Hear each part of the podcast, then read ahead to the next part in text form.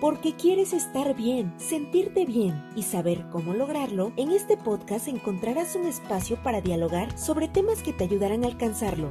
Acompañado de especialistas, conéctate con tu bienestar. Conduce Fer Manzanilla. 3, 2, 1. Al aire.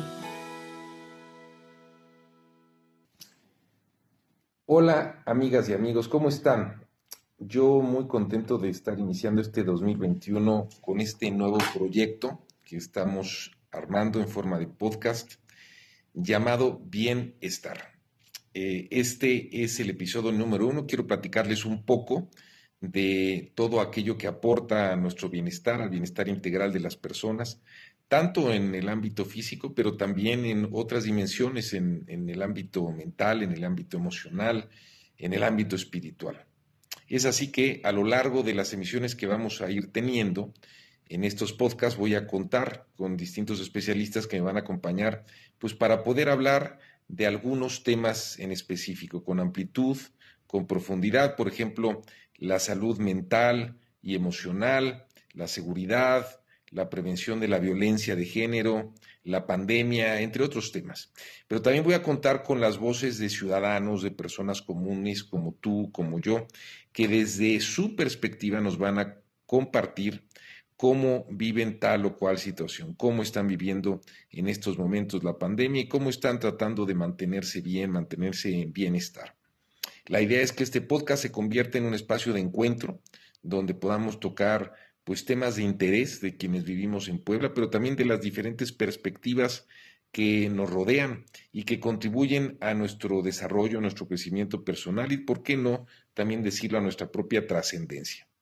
Quiero que te sientas, que se sientan en la libertad de contactarme y de proponerme temas o especialistas eh, y que recuerden que este es su espacio, este es un espacio para ustedes, es un espacio para ti y pueden con toda libertad sugerirme temas o personas con las que quisieran que pudiéramos abordar algunos asuntos de interés. Quisiera iniciar el día de hoy hablando de un tema que me parece importante, el asunto de la salud mental, que bueno, pues es otra pandemia que está afectando a las familias como nunca antes lo habíamos visto.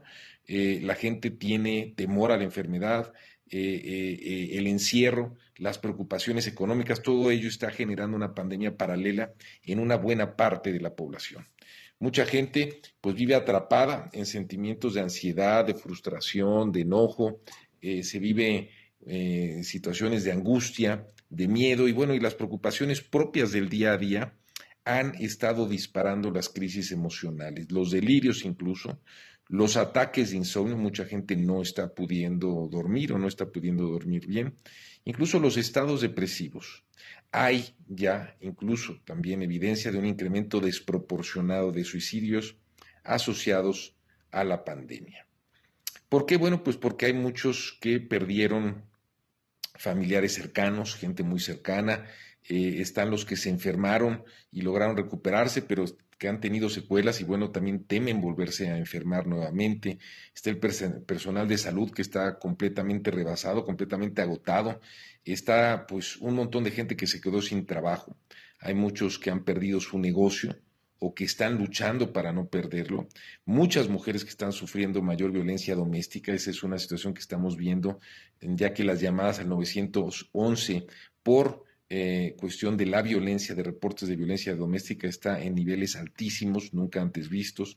Están los menores que han tenido que estar encerrados en casa, pues porque las escuelas, los colegios están cerrados. En fin, esta otra pandemia está dejando en todos, absolutamente en todos, una larga secuela de problemas mentales, de problemas emocionales. Secuela que por la emergencia no le estamos prestando la atención necesaria. ¿Qué podemos hacer para no quedar atrapados en sentimientos como la ansiedad, la frustración y el enojo? ¿Qué podemos hacer nosotros para tratar de encontrar un poco de tranquilidad, para tratar de encontrar, digamos, más y mejor eh, eh, nivel de felicidad? ¿Cómo podemos aplacar estas disonancias, estos conflictos entre pues, nuestras aspiraciones y la realidad, entre lo que deseamos y lo que realmente podemos hacer? Porque son estas brechas las que consumen mucha de nuestra energía y de nuestra fuerza, desgastándonos día a día, condicionando negativamente nuestro estado de ánimo. El famoso monje budista Mathieu Ricard, que ha sido descrito por algunos o es conocido como el hombre más feliz del mundo, y le dicen así porque pues hicieron una serie de estudios sobre, eh, eh, digamos, su, su, cerebro, su, su mente, con resonancias y pudieron identificar que se activaban ciertas zonas en su cerebro que no se activan en el caso de la mayor parte de las personas. Y bueno, él recomienda trabajar todo lo posible en encontrar el camino de la paz y la libertad interna. Esto implica, él dice, dejar de preocuparse por ciertas cuestiones que están fuera de nuestro alcance y que no podemos remediar. Implica dejar de ser prisioneros de aquellos problemas que nos rebasan por mucho y que muchas veces incluso ni siquiera entendemos. Implica, en fin, dejar de tener miedo y de sentirnos también amenazados y vulnerables. La pregunta obvia, desde luego, es cómo lo logramos, cómo alcanzamos esa paz y esa libertad interna en medio de la crisis que estamos viviendo, en medio de la pandemia que estamos viviendo en estos momentos. Ese es precisamente el reto que tenemos este 2021 y la clave para lograrlo radica en pensar primero que todas las circunstancias que causan sufrimiento, todas son temporales por naturaleza. Y segundo, en tratar de identificar aquellos estados mentales que nos atormentan y que seamos capaces, que estemos entrenándonos para poderlos sustituirlos por otros que nos liberen, como por ejemplo la gratitud, la bondad, la benevolencia y la compasión, sentimientos que nos ayudan a llevarnos a otra situación, a otro estado de ánimo. Debemos empezar a practicar, tal cual practicar estos sentimientos antes que nada hacia nosotros mismos, porque eso nos permitirá valorarnos y aceptarnos en lo personal y encontrar así el camino de la paz interior. Posteriormente debemos practicarlos y podemos practicarlos hacia los demás, porque solo cuando cultivamos ese amor altruista, activamos esa parte de nuestro corazón y también de, de nuestro cerebro y de nuestra espiritualidad, que genera la fortaleza necesaria para dejar a un lado el egoísmo, que finalmente es lo que más nos ahoga.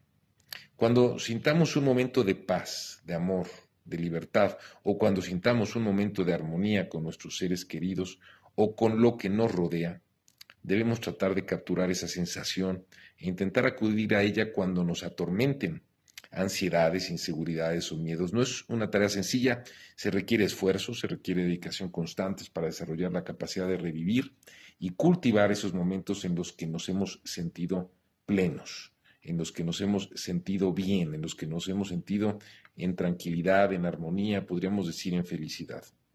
Si solo estamos ocupados en pensar en problemas, no tendremos nunca el tiempo y la paz necesarias para generar estos otros estados de ánimo alternos necesarios para liberarnos internamente.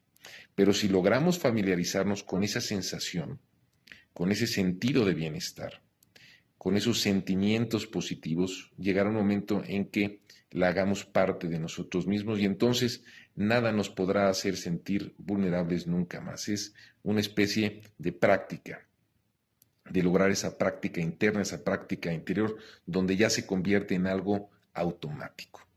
Así como tener pensamientos negativos constantes es una práctica y es un hábito, tenerlos eh, de otra manera en positivos también es una práctica y es un hábito. Así que no olvidemos la única forma de lograr tranquilidad y felicidad en adversidad es encontrando la paz y la libertad dentro de nosotros mismos para luego expresarla en formas que beneficien a los demás, a los otros. Esto es lo que nos permite, al final de cuentas, alcanzar ciertos estados mentales que nos van generando esa satisfacción y ese sentido de armonía, ese sentido del bienestar. De manera personal, le recomiendo cambiar sus hábitos de vida, eso me ha servido mucho a mí. En el aspecto físico, ¿cómo? Bueno, pues comiendo de manera saludable, haciendo ejercicio, fijándonos metas realizables de corto, mediano y largo plazo. En el aspecto emocional, ¿cómo? Bueno, pues profundizando en nuestro interior para saber qué es lo que nos causa alegría, qué es lo que nos causa enojo, qué es lo que nos causa tristeza, qué es lo que nos causa satisfacción, porque es la única forma esta de gestionar las emociones en un aspecto positivo y sano.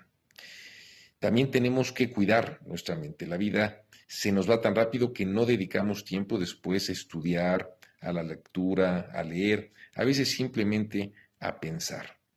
Y finalmente en el ámbito espiritual a través de la meditación. La meditación nos ayuda a encontrar ese equilibrio interior, incluso nos ayuda a fijarnos mientras meditamos en estados de ánimo positivos, constructivos, e irlos practicando y volviendo, como decía yo eh, anteriormente, volviéndolos un hábito, un hábito en términos de tener esos sentimientos, pensamientos positivos. Los invito a que en este 2021 comencemos a crecer internamente y a fortalecer el espíritu. Puede ser esa eh, una gran motivación, una gran tarea para este año. Y bueno, nos escuchamos en la próxima emisión en la que platicaremos de un gran e interesante tema. Te invito y los invito a que me sigan y me sigas en mis redes sociales. En Facebook puedes encontrarme como Fernando Manzanilla y en Twitter como Fer-Manzanilla. Asimismo, en Instagram mi cuenta es Fernando Manzanilla P. Hasta la próxima emisión de Bienestar. Gracias. Esto fue todo por hoy en Bienestar. Espera el próximo episodio en el que tú eres la pieza clave. Bienestar es una producción de Fer Manzanilla.